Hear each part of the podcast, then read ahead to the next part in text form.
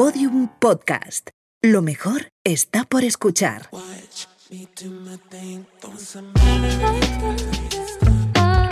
Mientras tanto, como quien trabaja, no sé, dependiendo de cualquier lado, estoy dedicando mi tiempo a las redes sociales. Entonces yo hago el ridículo abiertamente en internet. Literalmente el ridículo. Soy un meme. Soy un meme. Literal. La gente te elige democráticamente y tú estás el tiempo que la gente te lo permite. Muchas veces prefiero estar en un bar cutre con mis amigos en Móstoles que en el mejor resort de Punta Cana. Tú imagínate las dimensiones de que 10.000 personas te estén llamando tonta, te estén llamando que esto te queda mal, que esto te queda bien, que juzguen todo lo que haces. Yo no aspiro a saber de todo, yo no aspiro a ser perfecta, yo no quiero educar a nadie, que mis padres lo han pasado muy mal. Ellos siempre me van a ver como me van a ver, es que ¿qué van a hacer? Soy su hija. Si tienes que hablar con varios, igual me cuesta hablar con uno, ¿cómo va a hablar con varios? Todos nos enamoramos de las personas, lo que pasa es que tenemos unos prejuicios Eso es. encima que decimos, no, a mí solo me gusta esto. A solas con Vicky Martín Berrocal. Un podcast producido por Podium Podcast y la coproductora. Episodio 7. Marina Rivers. Marina. Marina Rivers. 8 millones, casi 8 millones de seguidores en TikTok, 2 millones en Instagram, casi 10 millones de suscriptores en YouTube, yo no sé, o sea, son números que a mí, te lo juro por mi vida, que se me escapan. Pero fíjate una cosa, yo no, te, no sé mucho de ti, apenas, eh, he dicho mucho, pero es apenas nada, Eh, pero te vi un momento, o, fue- o sea, yo creo que fue una frase tuya que dije, esta tía con 21 años tiene dos cojones.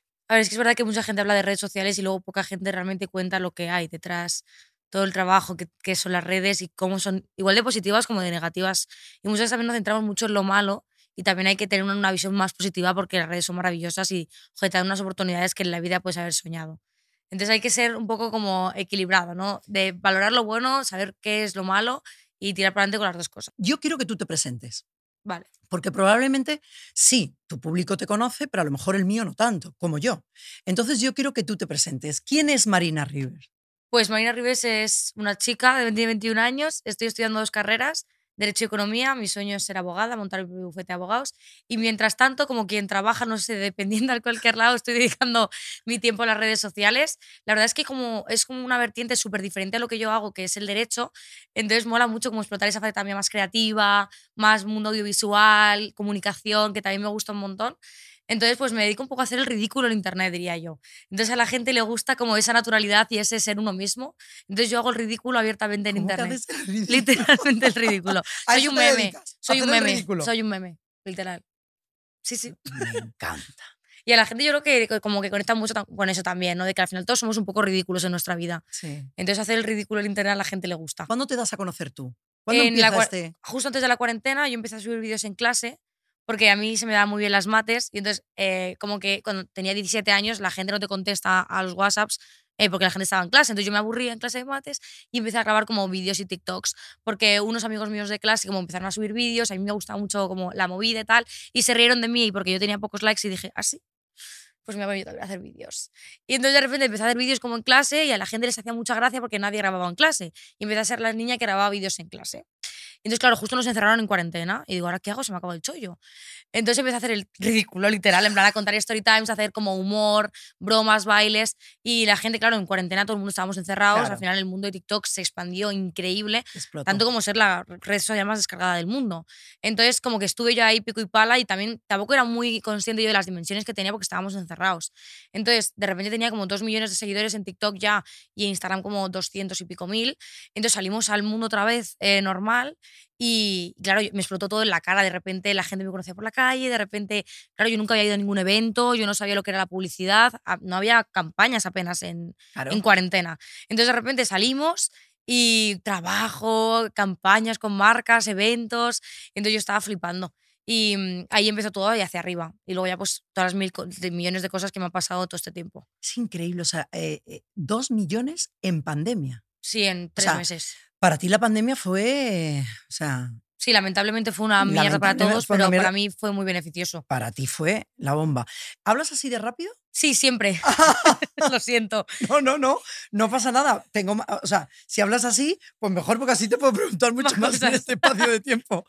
¿No empezaste a ganar dinero durante la pandemia? No, en la pandemia hice solo como dos campañas, o sea, nada. Nada. Y cre- creo que me pagaron como, nada, ni 300 euros, o sea, que es dinero, obviamente. Sí. Pero claro, ahí era como una cosa súper escueta, yo ganaba así mi dinerillo para comprarme mis cosas en las tiendas, ¿sabes? Súper típico. Que era como más o menos casi lo que yo ganaba haciendo otras cosas, que llevaba clases con, con- a niños tal. Y, y nada, en plan, apenas nada, no hacíamos nada. Yo ni siquiera me hice autónoma porque es que no ganaba dinero, lo hacía a través de mi padre.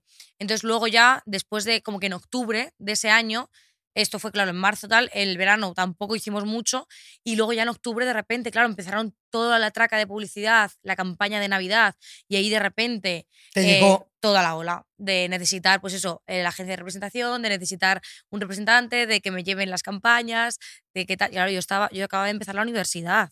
Entonces era como súper random todo, porque yo no estaba acostumbrada a nada de esto, yo no entendía lo que eran los eventos, yo solo hacía vídeos en mi casa, en mi habitación, tranquila, y de repente pues vi todo el, pues el compendio de cosas que al final vienen con las redes sociales, que es muy guay. Y te compraste con tu primer dinerito que te compraste. El iPhone. Ah. Porque como tenía, yo tenía un iPhone 7 que ahorré un montón de tiempo y claro, al final me dijo mi repre cuando me tal, oye, esto, Marina, cariño, si te vas a dedicar a redes sociales, tienes que comprarte un móvil mejor. Entonces con el primer eh, dinero que gané me compré, invertí en un iPhone para, para seguir creando contenido y, y dedicarle pues más tiempo a, a las redes.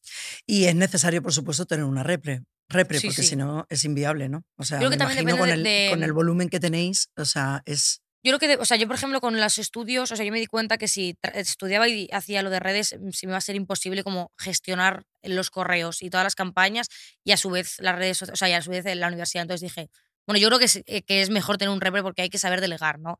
Al final somos niños, yo no tengo ni idea de representar nada, no tengo ni idea de No podrías marketing. llevarte tú a ti mismo. No, yo ahora mismo no. Además que no tengo ni siquiera los conocimientos. Creo que es- hay que saber delegar en la gente que sabe de publicidad, de marketing, de tal De y que ellos te ayuden y te asesoren también en lo que tienes que hacer, en lo que no. Que yo tengo, estoy muy contenta de que como empecé con un repre, nada más empezar con redes, como que me he salvado de todos los errores que suele cometer la gente cuando empieza a colaborar con marcas que no, de hacer campañas que no. Claro, es que saben perfectamente por qué sí, por qué no, que tienen que cobrar y que no. Y eh, es que para eso están. Claro, literal. ¿Sabes lo que te digo? Como tú dices, al final él te tiene que llevar alguien que sepa de eso. Tú te dedicas a lo tuyo.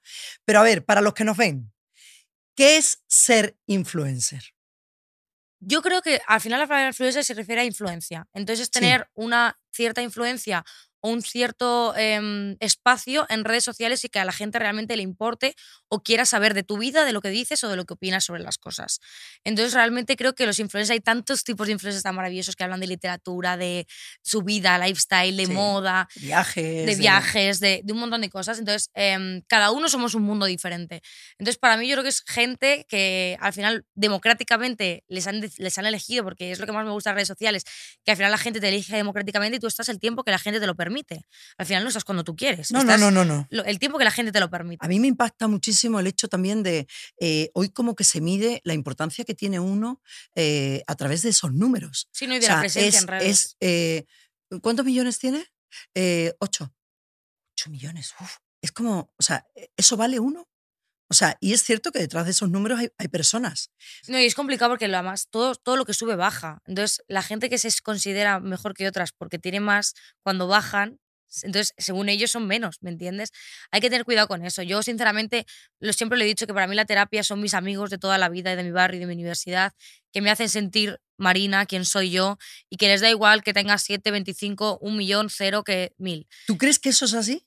Con mis amigos, sí. ¿Tú crees que 100%. tus, ami- a tus amigos les da lo mismo? Es que no se enteran, o sea, es que no se enteran, el primero no se enteran de nada. O sea, les digo, mira, he hecho esta campaña, ah, qué guay, pero que no se enteran de nada. O sea, están como en, los mundos parra. de. Claro, Sí. en la barra. Y que realmente se les. O sea, muchas veces a lo mejor estamos tomándonos un café tranquilos y me piden una foto y se siguen sorprendiendo, ¿sabes? Es como, joder, Marina, es verdad que es que te dedicas a esto, ¿sabes? Es al final como muy saber separar y saber rodearte de gente que te aporte cosas, que te quiera por quien eres, que se alegre de tus logros, que te acompañe en todo este camino que es complicado, que se centre en que tú estés bien, porque al final es verdad que la salud mental juega muchas veces pasadas malas en redes sociales De eso vamos a hablar. muchas veces se nos olvida cuando toda esta vida de lujos, de alfombras rojas, viajes increíbles. Al final también estás como un poco sola, ¿sabes? Porque estás rodeada de gente que tampoco son tus amigos. Hombre, no, prácticamente sola. eh, o sea, yo te diría muy sola. Sí, sí. Por eso te digo que a mí estar con mi gente, con mis amigos Sí. de toda la vida, de mi barrio, Es lo que te hace bien. es lo que me hace estar en casa. Que muchas veces prefiero estar en un bar cutre, lo he dicho mil veces, con mis amigos en Móstoles,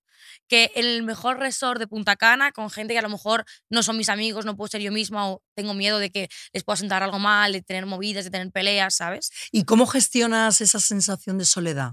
Es que yo disfruto mucho de la soledad. O sea, como por mi trabajo, por mi forma de ser y con la universidad estoy tanto tiempo rodeada de gente, disfruto mucho los momentos solas. O sea, yo creo que hay una cosa que es estar sola y otra es sentirse sola. Sentirse. Yo la suerte es que nunca me he sentido sola, siempre me he sentido súper arropada por mi familia, mis padres me han apoyado en absolutamente todo, siempre están súper presentes, mis mejores amigos igual.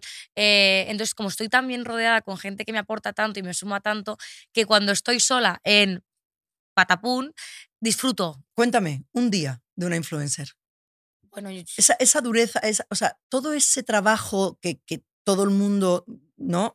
lo ve como, os escuchamos siempre constantemente decir, "Uf, es que esto es muy duro, claro, y el que lo ve en su casa dice, esto, esto qué duro, ¿eh? Te- Pone, un- una foto y le pagan. ¿Tú me entiendes? Claro, es, A ver, es que claro, es desde fuera, No, y es, es un trabajo privilegiado, tampoco podemos pintarlo como que estamos aquí picando piedra porque tampoco. O sea, evidentemente es un trabajo privilegiado, ganamos mucho dinero en comparación con cómo están los salarios que están ahora mismo en España, que es pues una vergüenza. Eh, al final, como todo está en España, que cuesta mucho a los jóvenes, sobre todo, que yo tengo amigos que trabajan pues en trabajos Eso. normales y les veo cómo les cuesta eh, poder pagársele sus cosas, como no pueden pagarse la universidad y tienen que pedir becas.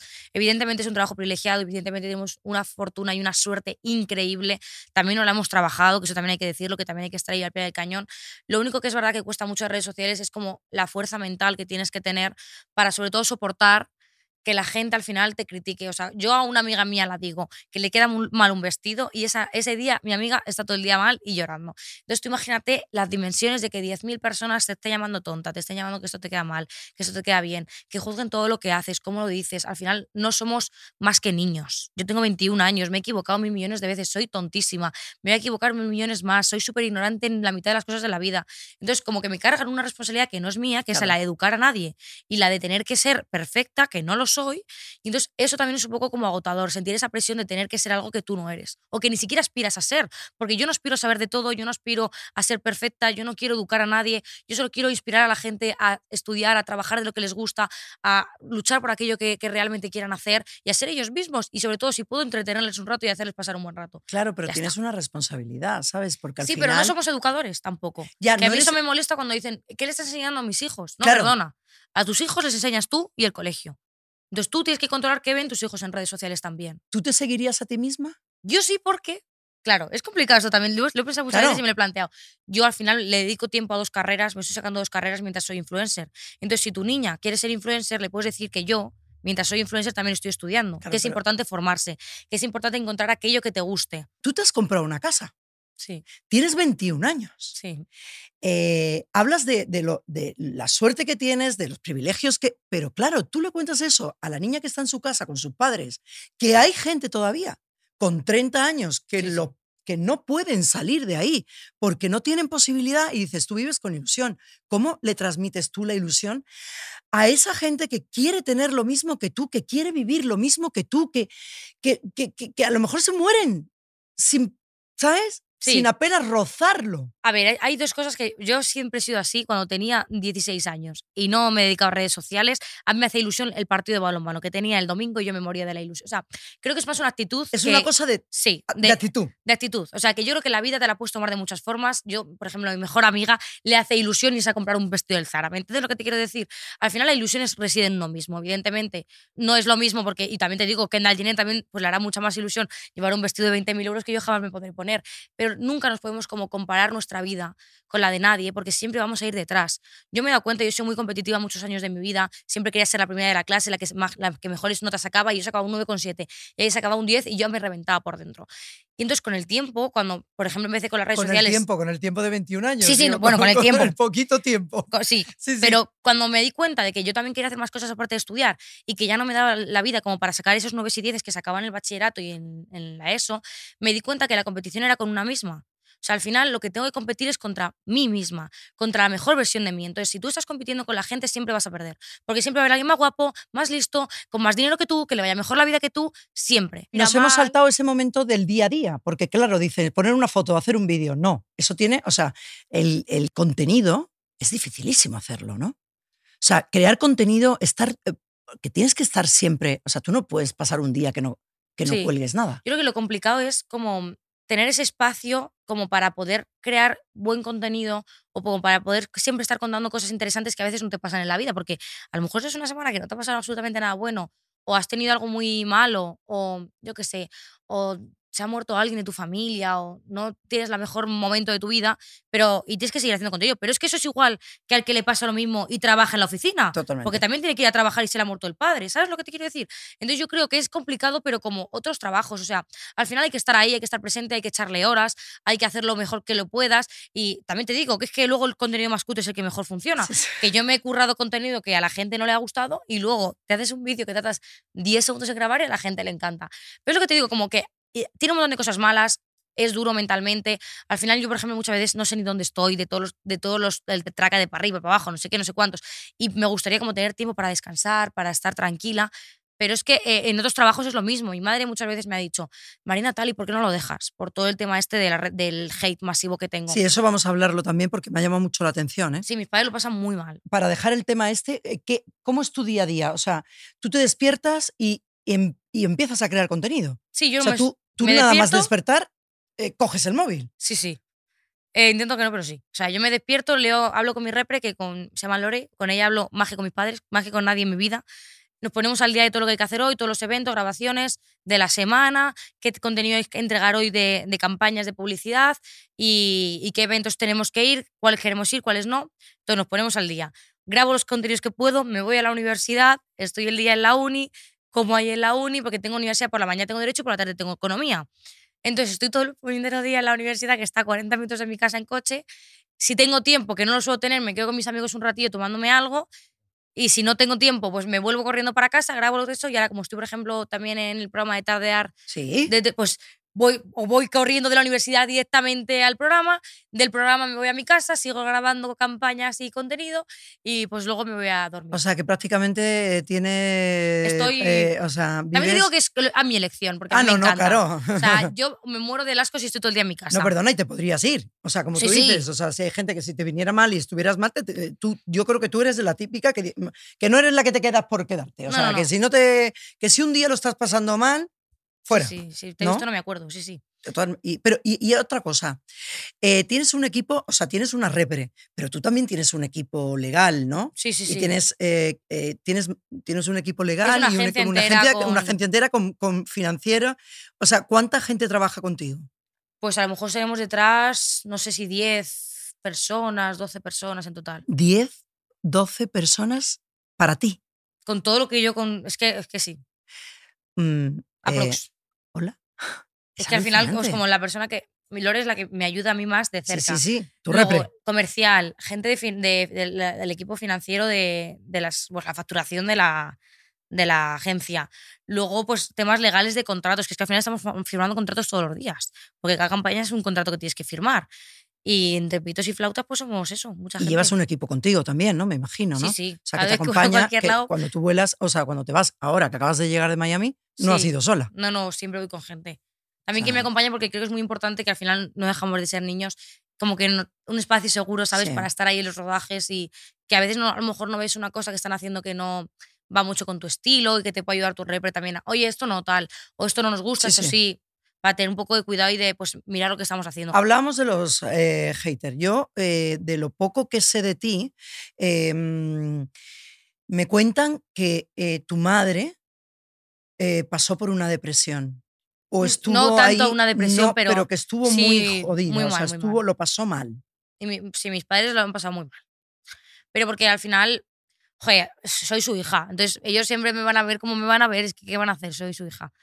Y, mm, y al final no es fácil ver que alguien, o sea, al final a mí me han dicho tantas barbaridades, incluso a ellos, en plan de, ojalá se mueran tus padres, eh, vamos a ir a matar a tus padres, cosas así súper locas. Pero, pero ¿en qué momento? O sea, te- vas por la calle, te persiguen, te escupen, te dicen de hija de puta para arriba. O sea, pero, pero ¿cómo? ¿Cómo pasa eso? Yo creo que, a ver, es que claro, lo que yo crea son un montón de gente, entonces cada uno a lo mejor tiene sus...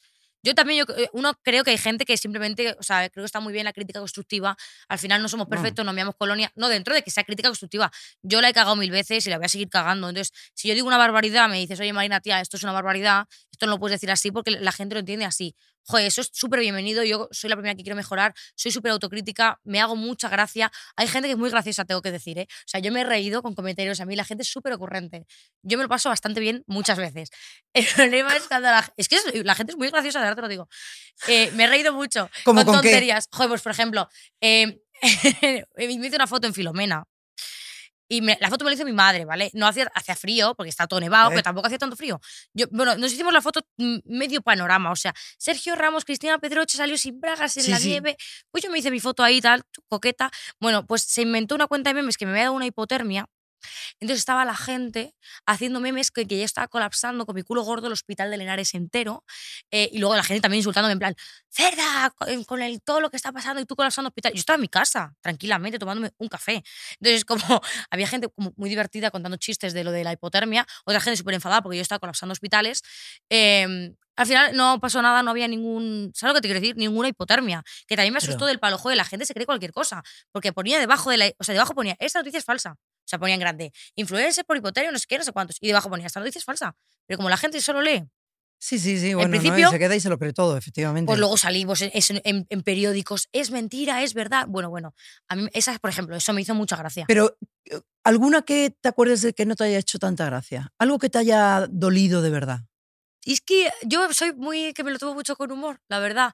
A mí, una, bueno, una cosa que sí que me dolió fue cuando el tema este de trabajar, porque yo dije, bueno, como al principio cuando empecé hice una entrevista y me equivoqué, el seleccioné las palabras mm, equivocadas, porque dije que los influencers no teníamos vacaciones. Y yo me quería referir a que estábamos permanentemente conectados. Evidentemente tenemos vacaciones, estamos en los mejores resorts, en los mejores sitios. No quería decir eso. Tenía 18 años, estaba en un podcast, son dos horas de entrevista. También invité a la gente que escucharan las dos horas porque yo también decía otras muchas cosas. Pero solo Pero sacaron como ese eso. clip, de, son cinco segundos de clip.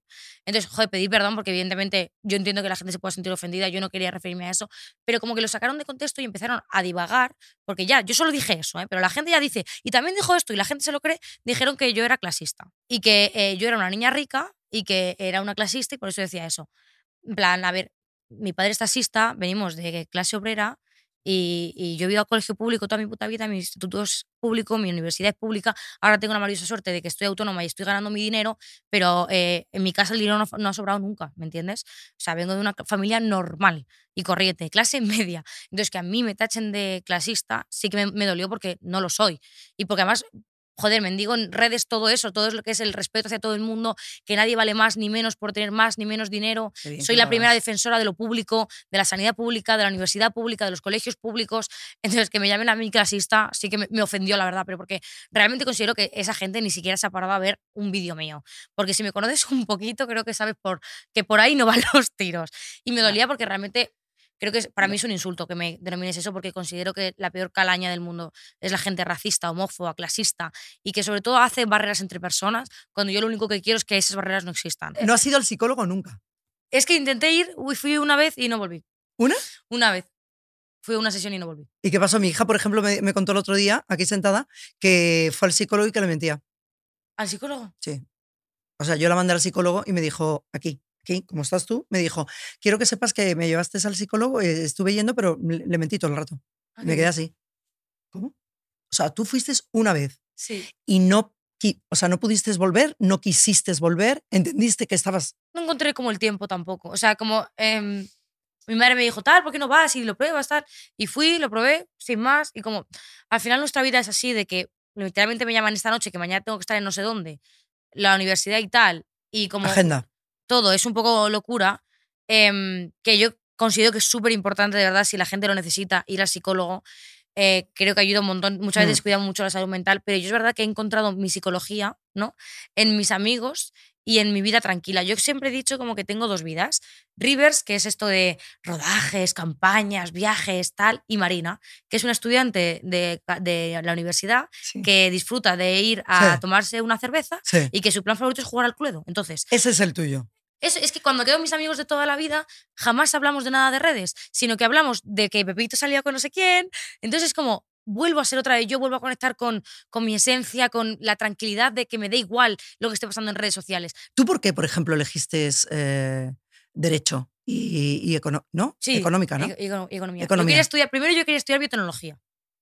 Eh, ¿Perdona? Sí. Yo hice el bachillerato científico. A mí me encantaba la genética, había unos estudios como para alterar el genoma humano y estaban como investigando para poder curar el síndrome de Down desde que, antes de que el niño nazca y me pareció apasionante. Entonces me metí muchísimo en ese mundo, eh, me encantaba la genética, me encantaba la genética. Entonces vino un biotecnólogo a mí a darme una clase, como una charla justo antes de entrar a la universidad y literalmente me dijo que yo llevaba 40 años trabajando y 20 años buscando financiación que hay muy poco, que bueno, pues desgraciadamente no se invierte mucho dinero en ese tipo de investigaciones aquí en España, que tendría que, que irme fuera de España, yo tengo clarísimo que yo no me quería ir a vivir fuera de España, y luego lo pensé y con mi personalidad que me encanta, como conseguir tantos pequeños retos, a lo mejor era como muy complicado para mi felicidad estar estancada y no conseguir nada en una vida entera profesional. Al final con la medicina y con la, con la ciencia eh, Es- compites a nivel mundial, es muy complicado. Y dije, joder, como esté toda la vida y no consiga nada, me voy a sentir tan fracasada que luego puedo- a lo mejor hubiese conseguido algo y hubiese sentido la mejor más, más eh, exitosa del mundo. No se sabe. Pero luego me di cuenta que quizás no era mi camino. Entonces, luego yo me metí a debate, estuve cuatro años haciendo debate, me encanta llevar la razón. Y entonces dije, hostia, que me paguen por llevar la razón tiene un punto. Encima es como un reto diario, porque son, cada juicio es un puto mundo. Entonces, todo el mundo, todos los padres, todos mis amigos me decían, Marina, ¿tú cómo eres de...? Yo cuando me meto con algo en la cabeza de que el cielo es verde, yo convenzco a todo el mundo de que el cielo es verde. Porque es, es algo, una convicción como si yo lo supiera todo. Porque te, porque te lo crees tú. porque me lo creo yo. Entonces siempre me decían, joder, tienes que ser abogada. Y mi padre estudió Derecho y le encanta la economía. Entonces como que empecé a hablar con él, tal, no sé qué, y me decidí, me di, me di cuenta que para y mí ahí, el camino y ahí era... estás. era ahí estás. Tenemos que hablar del amor. Porque el eso es amor es otro muy importante. muy importante. 21 años. ¿Cuántas veces te has enamorado en la vida? Una. Una. Es que No- también no, es... Me estaba mirando como con, como, un triste- como una. Una con 21 está muy bien. No, sí. Hombre. Pero que es verdad que muchas veces como que mm, empezamos relaciones y luego no con el tiempo nos damos cuenta de que, ¿sabes? Y además yo soy que me he dado cuenta que me gusta más estar en pareja que, que estar soltera. ¿Sí? ¿Pero te da tiempo a mantener una pareja? Porque Es que, eso es eh, un trabajo, ¿eh? Es que me da menos tiempo estar más soltera. O sea, me refiero, si estás soltera y quieres eh, estar soltera bien, ¿sabes, sabes lo que te decir? Espera. De hecho, soltera, Es- tardas más. O sea, si tienes que hablar con varios, igual me cuesta hablar con uno como para hablar con varios. Es mucho tiempo. Yo prefiero dedicarle mi tiempo a una persona que me vaya a retribuir a cambio también estabilidad emocional, felicidad, amor. Yo soy muy cariñosa. ¿Sabes? Como que me gusta, evidentemente, con gente. ¿Sabes? No con cualquiera. Sí, sí, sí. el Pero que te pase. verías, te verías, o sea, te verías con una persona ahora mismo, o sea, eh, ¿crees en el amor para siempre? No. No. Creo, no. No. El amor es para siempre mientras dura. Claro. Entonces, el amor siempre es para siempre porque mientras dura ha sido para siempre y porque el recuerdo para siempre te queda. Y no hay nada más recuerdo que más- más eterno que el olvido. Eso es así. ¿Qué pasa? Yo creo que, o sea, yo lo que tengo claro en la vida y lo he hablado muchas veces con mis amigas es que quiero vivir enamorada. Yo, si me desenamoro de mi pareja, lo voy a dejar. Entonces, si yo estoy enamorada cinco veces en mi vida, pues estaré con cinco personas enamorada, pero siempre enamorada. ¿Y crees que tienes que estar enamorada para estar con alguien? Pues yo creo que sí. A ver, el enamoramiento se pasa, evidentemente, y llega el amor, que el amor es la libre elección de estar con alguien, porque cuando estás enamorado no eliges nada. No. A mí me encantaría estar con la persona, eh, yo ahora mismo tengo pareja, me encantaría estar... ¿Tienes pareja ahora? Sí, entonces ¿Y me encantaría... ¿Estás enamorada? Sí, y yo me encantaría estar con él para siempre. Pero esta es la primera. Sí, Esta es la primera mi vez primera, que no. enamorado. sí, ¿Ahora? sí. ¿Ah? Claro, me has dicho una, digo, Claro, ¿y esta de claro. ahora? Plan, es como, o sea, es complicado porque evidentemente a mí me encantaría estar con él toda la vida. Pero yo creo que hay que ser también realistas y yo creo que él y yo tendremos que estar juntos todo el tiempo que nosotros lo permitamos. Que, que los dos nos tratamos bien, que nuestro amor sea de verdad, que sea sano, ojalá sea toda la vida. Pero si no lo es, no pasa nada tampoco. ¿Me Hay que entiendes? disfrutar el momento. Nunca se sabe. ¿Sabes? Es que no sabes qué va a pasar mañana. Entonces, vamos a ver, hay que vivirlo. Estás enamorada, estás enhorabuena. Hombre, por favor. O sea, eso es. Yo estoy eh, ahora que me quiero casar, pero claro, eh, es, ¿sabes lo que te quiero decir? Que no, no me sentiré mal. Creo que mucha gente toma el amor también como un fracaso. Si el amor no funciona o el amor se acaba dentro de 10 años, de 15 y al final nos casamos y nos divorciamos, no habremos fracasado porque habremos amado muy bien y mucho durante un tiempo y eso es lo más Y ya importante. está, y no pasa nada. ¿Tú me entiendes? Si te entregas ahora mismo, como estás ilusionada, ¿sabes? Y quieres vivirlo, a vivirlo a tope. Que mañana se termina, pues ha terminado. Todo pasa por algo y lo que no también. O sea que esto te ha ocurrido en este momento porque tenía que ser para ti, ¿sabes? Pero yo, fíjate que cuando leí algo, de- o sea, digo, cuando me llamaste tanto la atención, digo, oye, voy a buscarla tal. Y después encuentro, que me pareció fascinante, que tuviste una relación con, un, eh, con una persona trans. Sí, con un chico trans. Y que estuviste con un chico trans y que estuviste mucho tiempo. Sí. Y me pareció de ole, porque vosotros yo creo que tenéis vuestra generación, ¿no? Creo que ama, ama de otra, o sea, ve las cosas de otra manera completamente. Sí, yo creo que al final. Tú te enamoras de la persona, Sí. que es como debería de ser. Pero, por ejemplo, Como todos, todos nos enamoramos de las personas. Lo que pasa es que tenemos unos prejuicios eso es. encima que decimos, no, a mí solo me gusta esto. Y luego resulta que después de 10 años te das cuenta de que te has enamorado de una. Anda que no conozco yo a gente mm, que de mis círculos, personas mayores, que con 45 años de repente se han dado cuenta que les gustaban las mujeres y que son lesbianas y tienen dos hijos y un marido. Y es como, eh, no es que nuestra generación...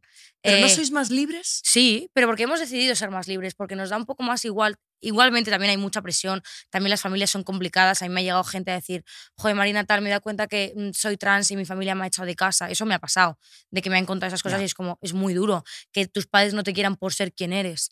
Em, pero creo que tenemos como más referentes, eh, más gente que alza la voz, más cosas que ver, porque al final cuando tú eres pequeño y nunca ves nada de lo que es ser una persona trans, no sabes que existe.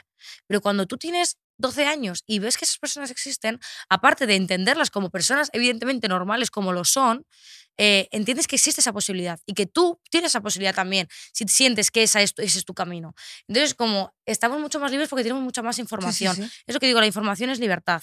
Entonces, cuando sabemos que se puede amar libremente de la forma que quieras, a quien quieras, como quieras y como tú decidas hacerlo, realmente haces lo que te da la gana. Y es como muy guay porque no te das cuenta cuando tienes 40 años de que llevas toda la vida perdiendo el tiempo o de que llevas toda la vida encerrada en una relación que no quieres estar. Yo estuve aquí con Yedet y, y fue un relato de los más duros que he escuchado en mi vida. Y realmente su madre lo tenía claro, todo el mundo la apoyó, ta, ta, ta, pero la calle, la sociedad, el- la gente, No, no, o sea, y el, y, el, y el llegar a ser lo que quiere ser es un recorrido, o sea, es yo un que camino. estuve con, con ese chico, eh, yo lo su- sufrí de rebote. Todo lo que le decían a él y yo lo pasaba horrible. horrible Claro, porque cuidado también, o sea, que también te dieron a ti, ¿no? O sea, al Claro, claro. final- De- para- a lo mejor Sí, sí. una foto los dos en el baño y decía, claro, las mujeres se acompañan juntas al baño. ¿Sabes? Pues eh, comentarios súper hirientes. Yo he tenido que salir varias veces a defender en plan, ya no solo su nombre, sino el nombre de las personas trans y los derechos de las personas Pues trans. ole, Es que al final, o sea, ole. es que no me, como que no me entra, como Sí. cuando estás en una burbuja donde todo es tan guay y de repente te, te das cuenta de que no hemos avanzado tanto, ¿sabes? Porque hemos avanzado, pero no hemos avanzado tanto. Hay mucha gente Nos que, queda. Que está, es súper liberal, que no le importa, que no juzga, pero sigue habiendo un montón de gente que odia lo diferente, que odia la diversidad, que critica a los demás por vivir su sexualidad. y- O sea, es como, Sí, tú bueno, jamás claro. te vas a acostar con esa persona. ¿Qué cojones te importa? ¿Me entiendes lo que Claro, te quiero es que el decir? problema es que mi vida es mía, la Claro. tuya es tuya. ¿Tú me entiendes? Y el día que tú te vayas de aquí, te vas tú, no se va nadie. Sí, sí. es ¿Sabes? que- Yo viviré lo que yo quiera, lo que me dé la gana, sin molestar a ti. Si te molestara, o sea, una cuestión es que tú molestes a alguien. No, claro, la libertad mía acaba donde empieza la tuya. Claro. Yo en mi libertad hago lo que me da la gana y la gente no tendría que opinar absolutamente nada. Y menos cuando es gente siendo quien son, luchando por ser quien es, porque ninguno de nosotros hemos tenido que luchar tanto como han tenido que luchar las personas trans para ser quien ellos, Sí. para que la gente les trate como quieren, para que no les llamen por el nombre que no se, no se sienten. No me quiero imaginar el proceso mental que tiene que ser darte cuenta de que estás en un lugar o en un sitio donde no quieres estar. O sea, es No, complicadísimo no, muy complicado. en vez de apoyarles y de darles la mano y de joder, intentar hacerles ese camino más, más fácil con lo complicado que es, hay gente que no para de ponerle piedras en el camino. Sí, sí, ¿sabes? sí. Y es- Así somos. Así somos. No, no es más que así somos. Eh, ¿Cómo te llevas con el sexo? En plan, ¿Te gusta? Eh, hombre, a todo el mundo, ¿no? bueno, perdona. bueno, no todo el mundo. Hola, es ¿qué tal? Hay mucha gente que no le, Es verdad, es le parece un trabajo innecesario. Ya, es verdad. Yo, a mí me, yo muy bien. Yo muy bien. Yo a mí me gusta mucho. Bien. Eh, eh, em, te gusta mucho como mucho, mucho, mucho. Em, em, el hecho de sí a la masturbación. Claro. Yo creo que el- todo lo que sea conocerte a uno mismo, todo lo que sea disfrutar con uno mismo y con los demás. ¿Y eh, has fingido alguna vez un orgasmo? Es que el otro día lo dije yo, ¿sabes? En el programa que, que estamos juntas. Vamos, no he coincidido contigo, pero eh, solté ahí encima de la mesa. Digo, mira, yo he fingido un orgasmo y me dicen, uno, digo, no, uno no. Muchísimos. Creo que todas las mujeres ¿Sí? en algún momento. También Todas, como- ¿verdad? Yo creo que sí. Yo estoy convencida también. También, y también creo que también habrá hombres que habrán fingido durante las relaciones. Yo creo que es como. Sí, pero es un hombre- momento tan íntimo y cuando a veces lo haces con no mucha confianza, eh, cuesta mucho comunicarse. Entonces yo creo que cuando hay comunicación, no hay que fingir nada. Es como, esto no me gusta, para. ¿Sabes? Pero si ¿Tú te da eres capaz de decir para sí, sí. y decirle a la persona Sí, esto es lo que me gusta y Yo esto soy es de lo que no"? reírme, o sea, vamos a ver, es que el sexo que nos han vendido en el, en el porno no existe. Eso cuando la gente se, se cuenta lo mejor, porque encima los niños lo ven y luego se creen que es eso y es como, cariño, vamos a ver. eh, me voy a caer, me voy a reír, eh, ¿Qué me voy a empujar porque me estoy agobiando. Este, qué calor, pon el aire acondicionado. eh, vamos a beber agua, por Dios, que me estoy quedando deshidratada. Tengo la boca como una alpargata, ¿qué te, te quiero decir? O sea, eso es para mí el amor, o sea, es estar cómodo, estar ahí. La gente también muchas veces que las No mujeres tenemos existe. como esta presión de estar guapas todo el rato, que se nos vea buen Sí, cuerpo, porque buen claro, pelo, no sé qué. no, no. Yo tenía un- yo el otro día, hace dos días, eh, me dice una amiga, no, ya no practico, ya no me apetece tanto, hacer, ya na- no me gusta mucho, porque ya eh, he engordado y entonces ya no me gusto yo un poco, entonces me da cosa que... Y dices tú, fíjate, eso que hablas tú, Es como que no- nos, tenemos que centrar en disfrutar nosotras y ya está. O sea, también te digo que tu colega tampoco se está fijando, o sea, y si se está fijando, que se fije. O sea, es que el cuerpo tiene texturas, tiene movimiento, tienes estrías, tienes eh, michelines, lorzas, tienes una teta para un lado, el otro para el lado, un pezón Sí, para sí, arriba, el sí. otro para abajo, evidentemente. Creo que el error es hacerlo con gente a lo mejor con la que no tienes la confianza claro. como para poder hacerlo bien, como para poder parar si necesitas parar, para poder decirle, oye, es que esto no me gusta, oye, es que esto sí, y de sentir esa conexión sexual, porque no con todo el mundo tienes conexión sexual, no con todo el mundo funcionas en la cama, entonces a lo mejor tenemos que ser un poquito más cuidadosos con quién lo hacemos. Y si no lo somos, pues tener los cojones de decir, oye, que esto no me gusta y que no tengamos que estar fingiendo aquí Claro. que las cosas son maravillosas cuando Claro, no lo son. hombre, no, no te calles. Entonces hacerlo con quien nos dé la gana, pero hacerlo con, con un- una confianza Eso, pero no y necesitas, estando a gusto. pero no necesitas estar en pareja para... Claro que no. Ah, vale. Pero, no, Digo, pero porque cuando, te, cuando es una cosa así, Claro eh, no no. tienes confianza ninguna. Ca- cada uno creo que con quien le da, cada uno con quien le da la gana que para eso con su pito y con su cada uno hace lo que le da la gana. Pero yo recomiendo que para tener y creo que para que no pasen este tipo de cosas de que estés muy preocupada de verte bien, de que no sé qué, o una cosa, o te da lo mismo, entonces si te da lo mismo, genial y comunícate, yo sobre todo digo que os comuniquéis, da igual con quien sea, con quien sea Pe- Pepito, que lo acabas de conocer, con Manolo que llevas 10 años con él. Eh, esto no me gusta, esto sí, házmelo así. Si tú te conoces a ti misma, se lo vas a poder explicar mejor. Claro, pero hay gente que no se conoce a sí misma. Claro, es que ese es el problema, por ahí tendríamos que empezar. Claro, es que tendríamos que arrancar la conversación ahí. Sí, sí, es sí. que ¿cuánta gente se conoce? No, muy poco. Pero es que es con todo, ¿eh? O sea, ya no solo con el tema de la sexualidad. ¿Tú empezaste temprano? ¿Con qué? Con conocerte a ti misma, o sea, digo. Yo ¿tú es que empecé primero con- conociendo a otras personas y luego me conocí a mí misma. ¿Sí o qué? Sí, fue un poco que... Pero empezaste joven, porque tienes 21. Sí, bueno, con 17 años. Ah, 17 años. Bueno, perdona. Está bien. No, no, no. Cuando yo me sentí preparada. Escúchame, 17 años ya es una. Porque yo veo gente ya con 13. Ya, yo es que con- yo mi primer beso con 16. Yo es que fui un poco más tarde para lo que la Pero gente fíjate, solía hacerlo. Tarde. Sí, sí. Y entonces yo, con- bueno, tarde. Cada uno con sus tiempos. No, no, no. eh, totalmente, sí, pero si lo miras. Para la, ¿Sabes? la Para- mayoría, eh, lo que es habitual, eh, sí es un pelín tarde. Yo con 16 me di mi primer beso y con 17, eh, con el chico que me iba gustando toda la vida. Y pero eso, eso es lo que te digo, que yo como Qué que bueno. no tenía vergüenza, ning- es que yo nunca tenía vergüenza ninguna. Entonces era como, ay, es que esto no, esto no, o esto sí, esto tal. Y sobre todo lo yo que recomiendo sobre todo, pues más a las mujeres, que yo creo que estamos más preocupadas, es Eso, para toda la gente que te escucha de tu edad también deberías de. ¿Sabes? Porque sí, esto de dejar es de, importante. de estar preocupadas de que al otro le esté gustando todo, que también es importante el placer de ambas personas, pero Sí. de que de cómo se te ve el cuerpo, del pelo. No, disfruta en qué te, qué te está gustando. Esto me gusta, esto no me gusta, esto se siente bien, esto no se siente bien. ¿Cómo me gusta a mí hacerlo? Esto no me gusta, que lo deje de hacer. Oye, perdona, esto no. Y de que no es en plan una peli porno, de que, guau, me impo-". No, no, no. Esto es pues despeinada, de tengo sed, me levanto, qué calor, el aire acondicionado, me caigo, ¿sabes? O sea, es así. Y es mucho más divertido, se pasa mucho mejor, Mejor. es mucho más placentero y te va a sumar muchas cosas más positivas que estar pensando en hacer, pues como si te estuvieran grabando. Cariño, nadie te está grabando. Eres, eres, eres un, eres un terremoto. o sea, eres, o sea, si, si, si me, te miro y me recuerda mucho a mí ¿Sí? con, sí. O sea, yo hoy me coges aquí muy calmada, pero yo con 21 años, tú no sabes lo que era yo. O sea, y te, te estoy viendo y la manera de hablar y, y todo, Sí, o sea, me recuerda poco- muchísimo a mí. ¿Tú sigues viviendo con tus padres? Sí, me compré, me compraron ¿Te has una, comprado casa, una pero me la casa? están haciendo. Me la la dan en seis haciendo. meses. O sea, con 21 años tienes una casa. Ole. Muy heavy. Todavía no me lo creo, hasta que no me dé las llaves, como que no es mía. Está ahí, pero no es mía. Bueno, pero es tuya. Yo creo que es más la casa. Yo no me siento. O sea, yo no soy muy apegada con las cosas materiales, porque lo estábamos hablando el otro día. Es verdad que, por ejemplo, mi padre y mi hermana sí que les gusta mucho la casa de mis padres, como que creen que cada cosa tiene recuerdo. Mi madre y yo somos como más desapegadas con esas cosas. Sí. Yo no tengo mucho apego. Hombre, me gusta la casa donde están mis padres y tengo cariño. Pero me refiero que si la tuvieran que vender para mudarnos, a mí me daría exactamente igual. Yo tengo más apego como a la gente que me hace sentir en casa. Yo tengo Hogar. personas que me hacen sentir que en te casa hacen sentir hogar. esté donde esté. Entonces, eh, esa gente es la que me hace tener calma. Y yo misma, ¿eh? Que yo misma cuando estoy tranquila y tengo un ratito para mí, estoy tan a gusto, también te lo digo. Yo, tengo una, yo siempre digo que tengo una batería social y cuando se me agota, necesito estar dos o tres horas al día sola para yo estar tranquila también, que tengo que refrescarme. Que ser tan energética también cansa. Que tengo una energía todo el día agotadita. y tengo que recargarme. ¿Sabes? Como una pila por lo mismo. Yo con mis cosas, con mi móvil, con mis situaciones, con mis pensamientos, con mi libro, con mis cosas. Eres muy fuerte. Te lo juro por mi vida. No, pero Tres no soy, ¿eh? momentos inolvidables de tu vida.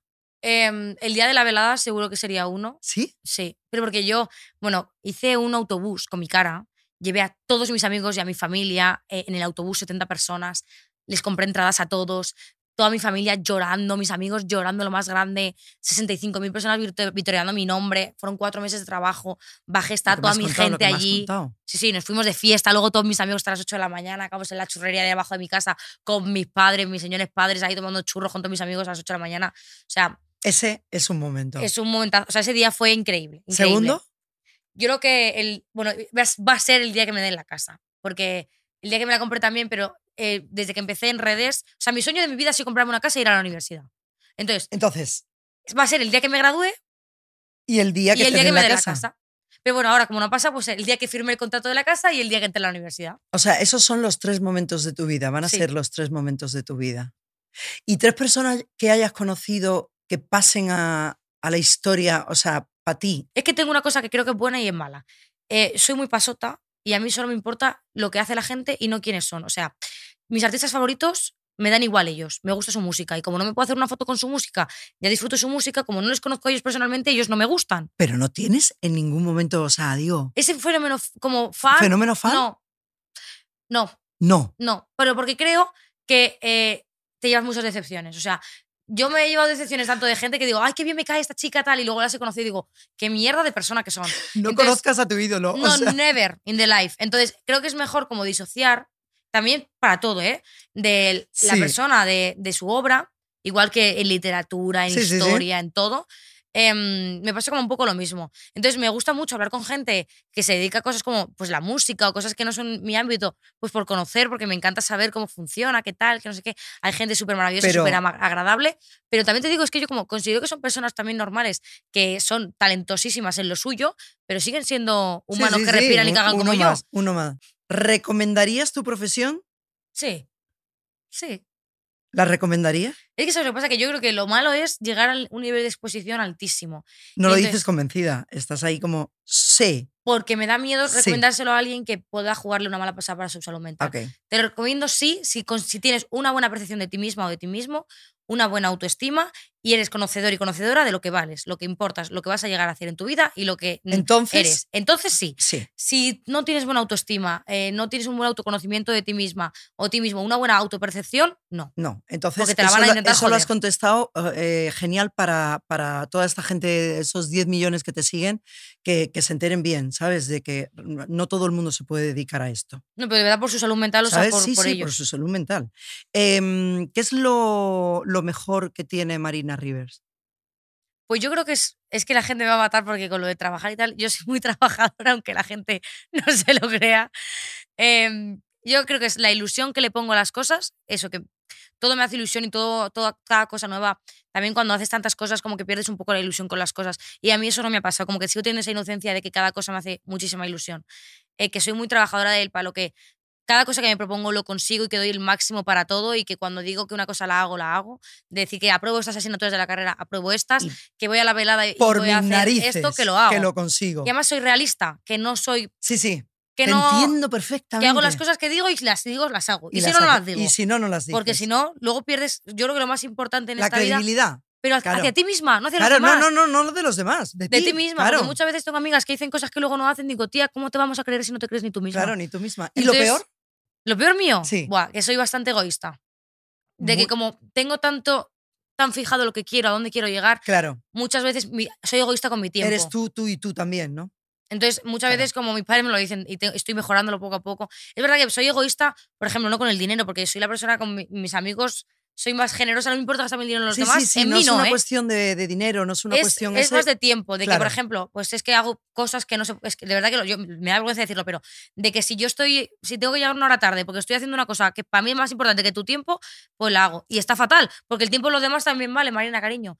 Pero, pues no soy perfecta y tengo mis cosas y soy No, muy egoísta, sobre todo con el tiempo. Y todo se puede mejorar. O sea, no hay que tampoco, ¿me entiendes? O sea, eres así, ¿sabes? Yo lo he sido también. Yo he sido, pero también por eso. Por eso es que te juro por mi vida que te miro y... mm, Una cosa que te quería preguntar, ¿hay rivalidad en tu mundo? Un montón. O sea, ¿hay amistad de verdad en tu mundo? Porque También la hay, pero hay un ¿Sí? montón de rivalidad. es que Es que eso es lo que pasa, que una cosa que la gente, yo he hablado con mis amigos que eso no lo entendían, es como en, yo que sé, si tú trabajas de cajero y tu mujer trabaja de en correos, eh, no hay competitividad. En plan de que si tu mujer gana más que tú, no significa que tú no vayas a poder ganar más. Pero aquí es como una tarta. Entonces, la tarta es la que es. Cuando alguien se lleva más de la tarta, los demás se llevan menos. Porque las marcas son las que son, el trabajo es el que es, y influencers cada vez hay más. Entonces, ¿cuántos eh, influencers salen al año? ¿100? ¿200? ¿Cuántas marcas salen? ¿Una?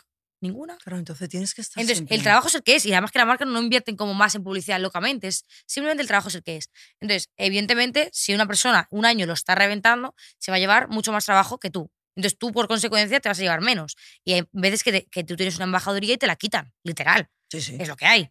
Entonces, eh, hay mucha gente que mm, en vez de hacer esta sinergia, ¿sabes? De, al final somos compañeras de trabajo, de como hacer una sinergia, de tener buen rollo, de estar a gusto en los sitios, crean malos rollos, crean competitividad, crean, pues mal rollo, la verdad.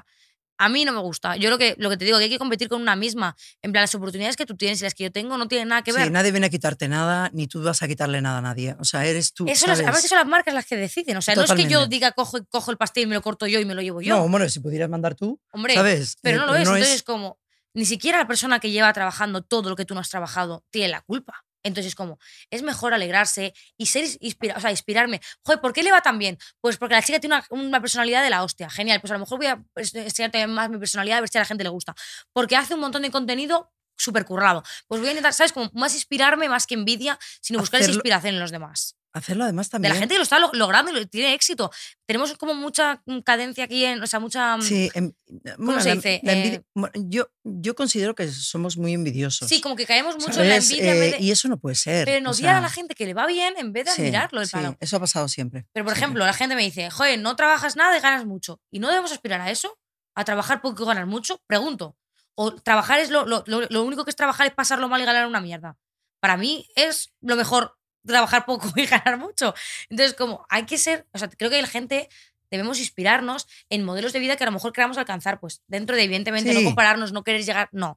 Pero decir, ostras, pues si esta chica está haciendo las cosas estas y le está yendo de puta madre, pues voy a buscar yo la forma de que me vaya a mí de puta madre. Ojo, qué, qué guay esta Claro, chica que le no va te tan joda, bien". que no te moleste lo que el otro esté consiguiendo. No, que sea una Sino inspiración al contrario, para una en tu vida. una inspiración De para una decir, forma oye, yo otra". quiero ser eso, pues me voy a forzar, voy a trabajar más, voy a ser más constante, ¿sabes? Y me voy a dejar la también, piel. es- y Es eso también me molesta que el discurso de la meritocracia también es real. O sea, no se puede conseguir todo. Hay gente No, que no tiene las mismas eh, oportunidades, no. las mismas Los posibilidades. sueños no todo el mundo los alcanza. Evidentemente, o sea, la meritocracia existe hacia un punto. O sea, hay gente que mm, si no tienes eh, un duro y no puedes estudiar una carrera, jamás vas a poder ser médico. Eso está clarísimo.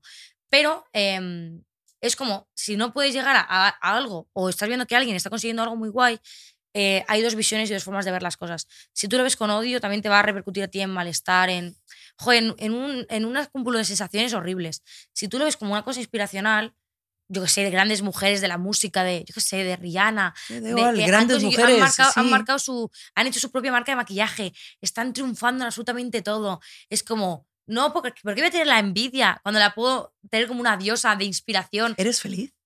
Mucho. Estudio aquello que me apasiona. Tienes. He conseguido los objetivos que me puse cuando tenía 13 años.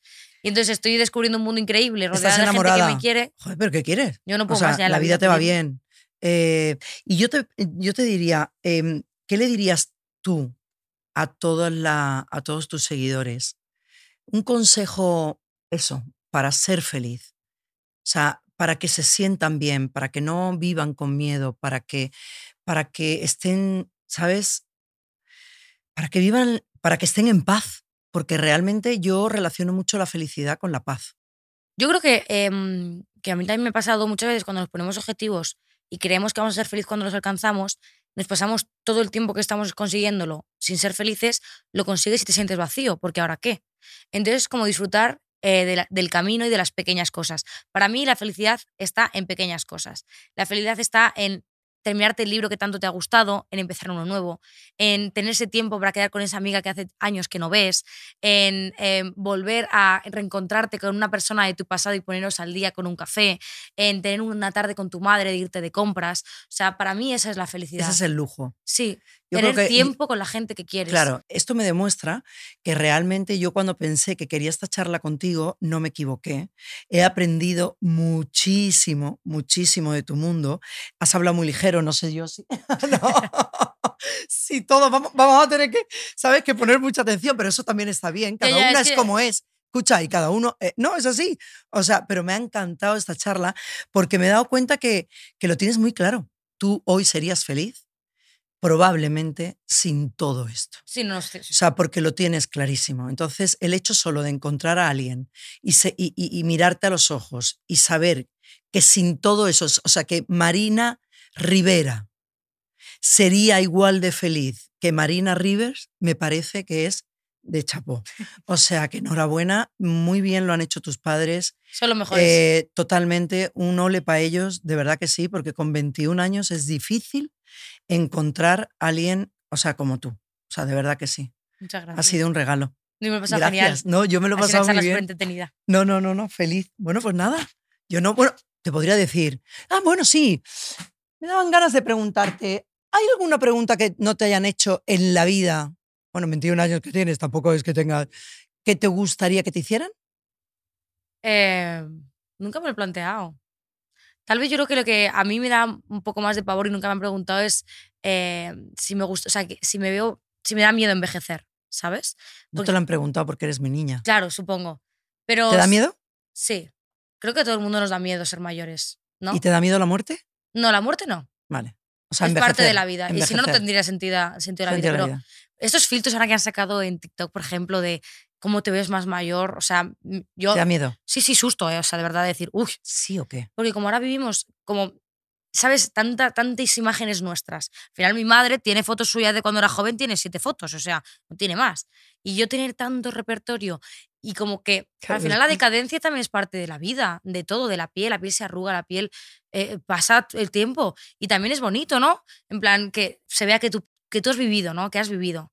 Pero mm, teniendo ahora tanto, siendo tan joven y dedicándome tanto al mundo de la belleza, de que es importante tu apariencia al final, es como que sí que me da un poco de pavor envejecer y hacerme mayor y me siento mayor Nada. porque yo ayer tenía 16 años y digo, el tiempo me pasa volando y no me quiero hacer mayor. Marina, no sufras lo Ya, más ya. mínimo, ¿sabes lo que te digo? Porque te queda para envejecer lo que a mí me va a quedar para morirme. Así que vámonos, anda.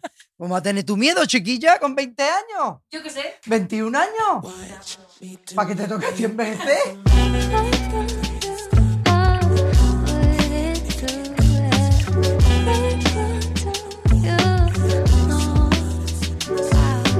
A solas, con Vicky Martín Berrocal. Un podcast producido por Podium Podcast y la coproductora. Directora de producción, Gabriela Del Hoyo. Dirección, Eugenio Viñas y Miriam Hernán. Producción, Laura Escarza, Maite Lizundia y Paloma Oliveira. Dirección de fotografía, Luis Almodóvar. Diseño sonoro, Elizabeth Búa. Realización y edición, Luis Almodóvar. Operadores de cámara, Olivia López, Marcos Carrasco, Mario Anta, María Paje y Enrique Oñate. Música original, Lynn Cortés. Maquillaje y peluquería, María Ángeles Calvo. Escenografía, Alejandro Saez.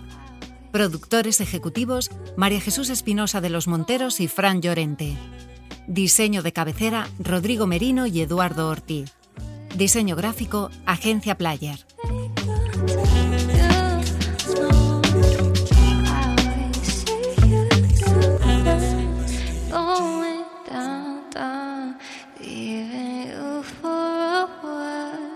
Todos los episodios y contenidos adicionales en podiumpodcast.com. También puedes escucharnos en nuestras aplicaciones disponibles para iOS y Android, y en todos los agregadores de audio.